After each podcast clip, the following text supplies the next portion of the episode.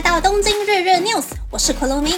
你可以在这个节目中听到华人媒体不太会报道的日本新闻。这次要和大家分享三则日本新闻。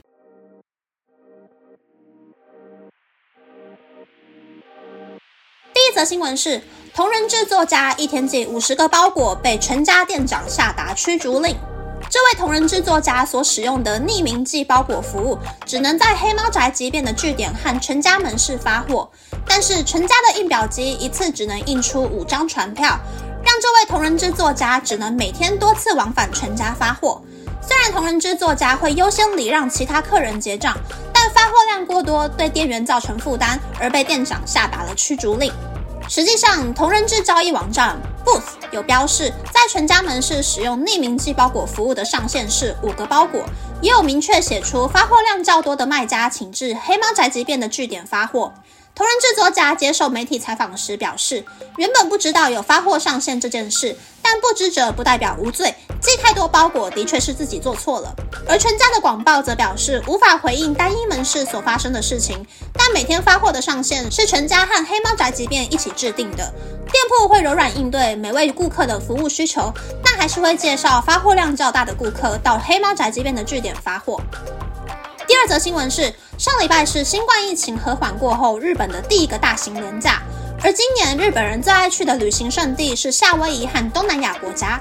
上个礼拜天，五月七日是日本黄金周九连休的收假日，东京的羽田机场和千叶的成田机场一共有六万三千五百人回日本，而连接东京和名古屋的东名高速公路往东京方向的塞车行列也超过了十公里。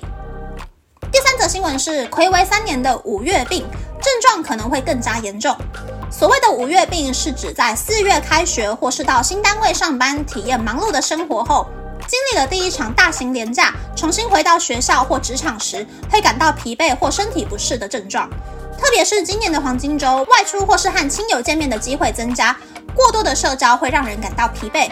学生族群也可能会因为不习惯四月开始回学校上课，感受人际关系带来的压力，而害怕在休假过后回到学校，面对人与人的相处出现无法早起上学等等的状况。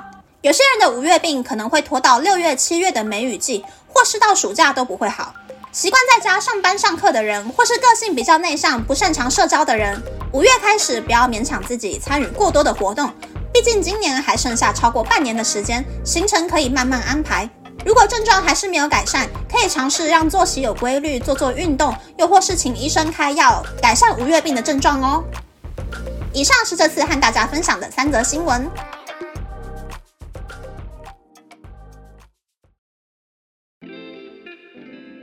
第一则新闻是一天寄五十个包裹的新闻。有当过超商店员的朋友应该会知道，拿到包裹后要确认邮递区号、地址和姓名。刷完条码结束整个收货流程，还要在店里腾出一个空间放包裹。客人只要花两分钟寄货，但是店员要花五分钟才能够搞定一个包裹。寄太多包裹真的是会给店员造成很大的负担。是说同人制作家也很理性的面对这个问题，希望黑猫之后可以扩大匿名发货的服务模式，让更多宅宅还有产粮人可以幸福的继续宅下去。第二则新闻是很多人回日本的新闻，嗯。我也是其中一个，不过还好，我坐的飞机是晚上七点以后到日本，整个机场排队的情况并不严重，飞机里面也没有那种小小小朋友会一路哭四个小时不停歇，舒适程度比我黄金周第一天回台湾的飞机好很多倍。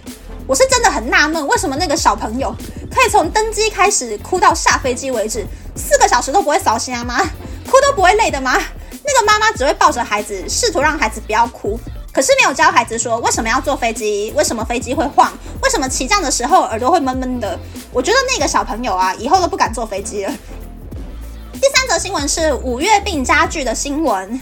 我这次很幸运的没有得到五月病呢，因为我台湾的家每一张床都超级硬，我没有一天是睡得好的，每一天半夜都会醒个四五六七次。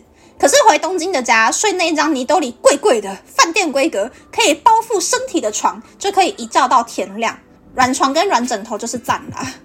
不过呢，身为内向型人格，除了我黄金周之前没有做完的工作之外，黄金周过后我是真的没有安排其他的工作行程，假日也没有安排额外的外出计划。昨天进办公室发一整天的凤梨酥过后呢，我的任务已经完成了。之后的两个礼拜呢，就要安逸的度过，然后再揪揪其他的朋友发糖果喽。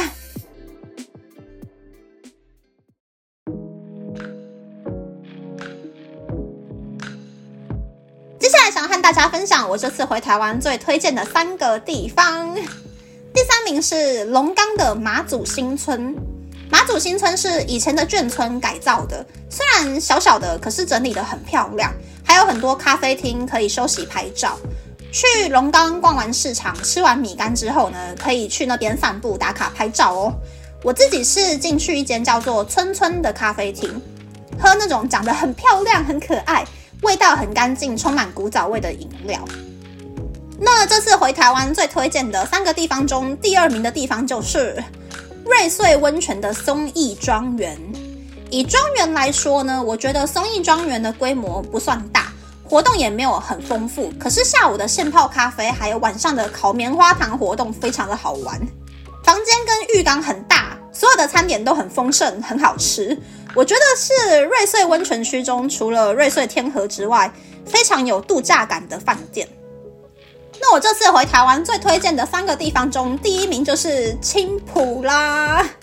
青浦我一共去了两个地方，一个是 X Park。